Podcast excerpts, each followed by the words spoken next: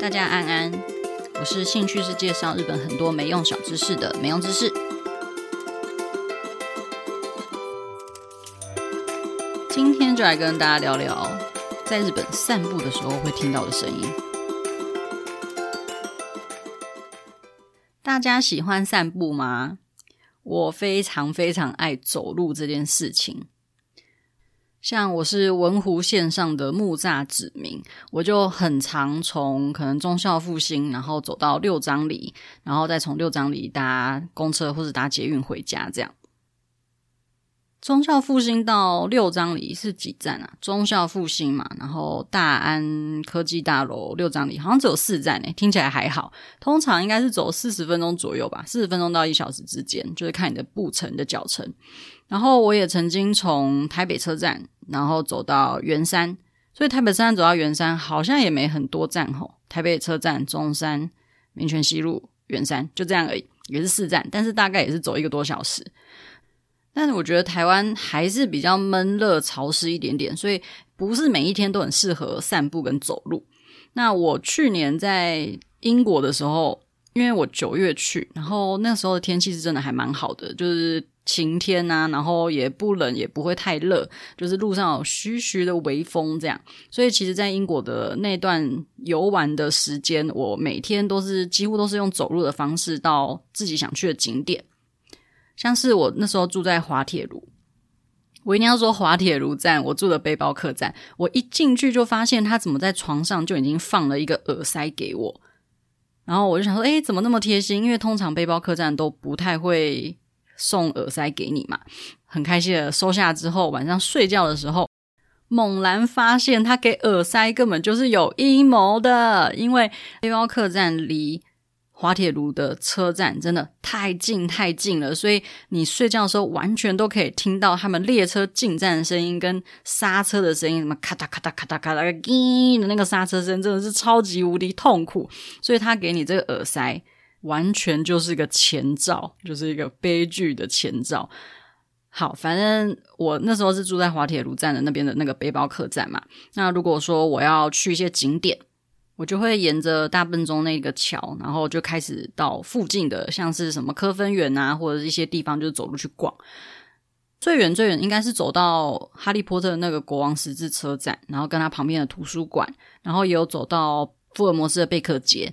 再走回滑铁卢站这样子。除了英国的天气，那时候的天气跟我觉得他们道路啊、街景啊，真的还蛮适合散步以外，还有一个是因为我觉得。英国的地铁，你们就这么一个发达的国家，地铁居然没办法用网路，真的是很生气耶！像我第一天到英国的时候，我还不知道原来英国的地铁是完全完全无讯号这件事情。然后我下了地铁，然后完全没有讯号，然后我很慌张，因为我是一个出国玩几乎不会做功课的人，所以我那时候就是要知道我要大概要搭几站，然后才能到我住的背包客栈这样。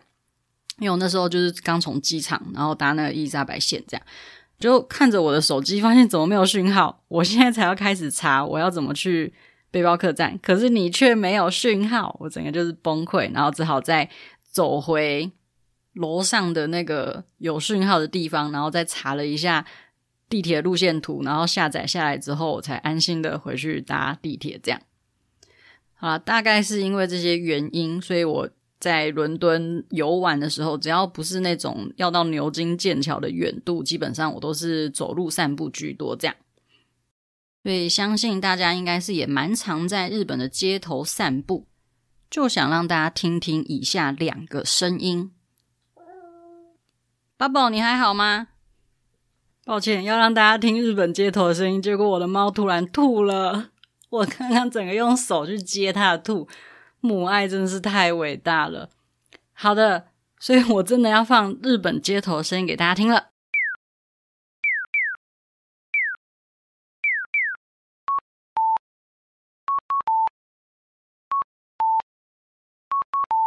有勾起大家的回忆吗？没错，就是日本的红绿灯的声音。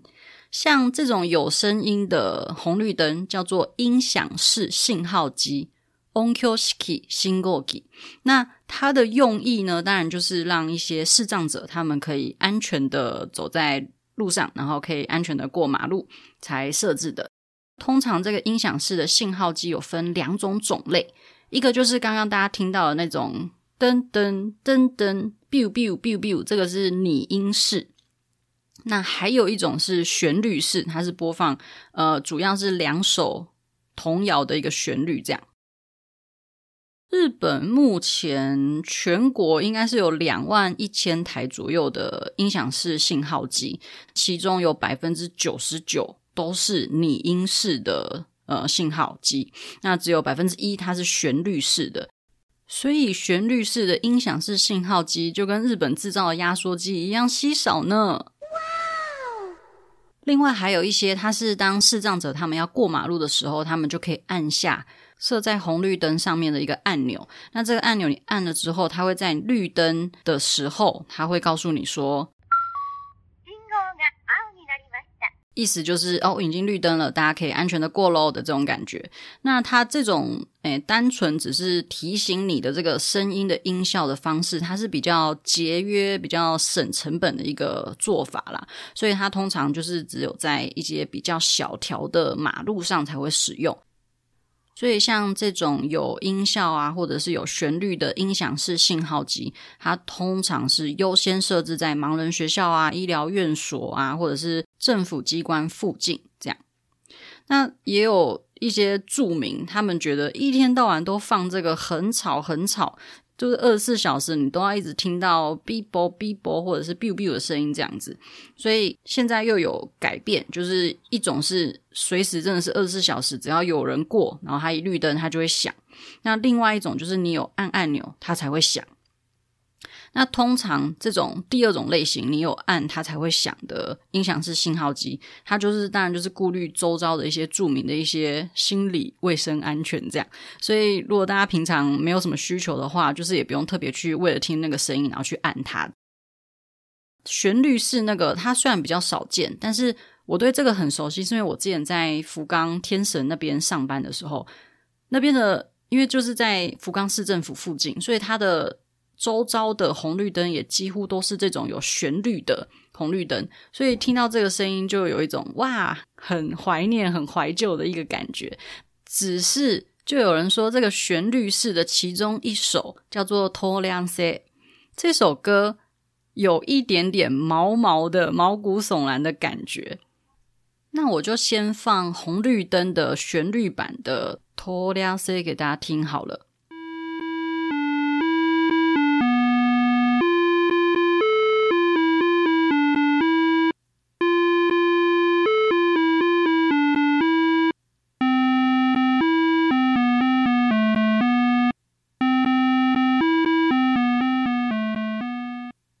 的，就是这个旋律，它是一个江户时代的一个童谣。它的《通りゃんせ》的这首歌的歌名的意思就是“让我过去”， 所以其实也蛮适合在红绿灯上面播放啊，因为红绿灯的感觉就是“诶，让我过去，我要过去”这样。它其实是很久很久以前的一个小孩子玩的一个游戏，然后大家会唱，顺便唱的一个音乐，有点像是你在玩梅花梅花几月开的那个游戏的时候，那一边的人玩，一边的人就会一起唱。这样，它的游戏玩法就是小朋友他们就会列队，然后可能两个大人他们就会用双手搭成一个桥的样子，那小朋友他们或者是大人就会一起唱这首歌，然后小朋友就是轮流要从。那个两个大人的手下，就是搭起了那个桥下经过。歌结束的时候，大人就会把手往下抓，然后就看抓到哪一个小孩，那那个小孩子就输了。就是大概是这样子的游戏。所以当然就是要让大家听听看他的童谣版，大家可以听一下这个旋律跟这个音乐，然后我等下会简单的翻译他的歌词给大家听。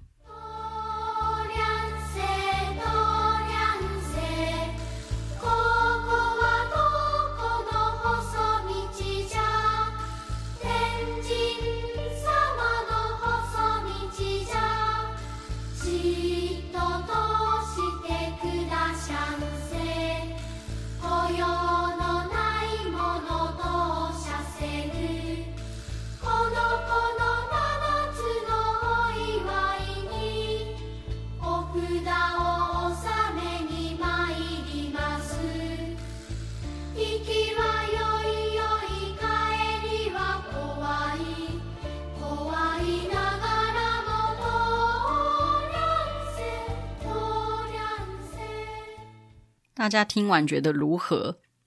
那它的歌词的意思呢，就是让我过去吧，让我过去吧。那这条小路呢，是通往哪里呢？这是一个通往天神大人所在的小路，所以拜托，请让我过去。没事的人不准过去。但是我是为了庆祝这个小孩满七岁，想要供上香油钱，所以我才来的。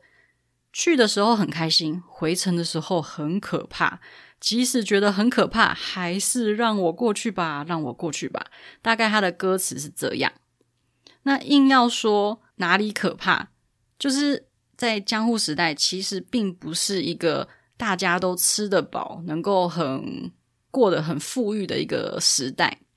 所以那个时候，他们有一个比较可怜的一个传统，就是弃老或是弃子，就是特别把老人或是小孩丢到深山里面，然后去节省他们的一些生活开销。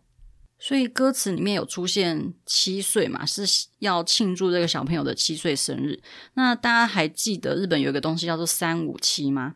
以前的人会觉得说，七岁以前的小孩。因为比较难养活，所以他们就觉得说，七岁以前是向神明借来的小孩，是神的孩子。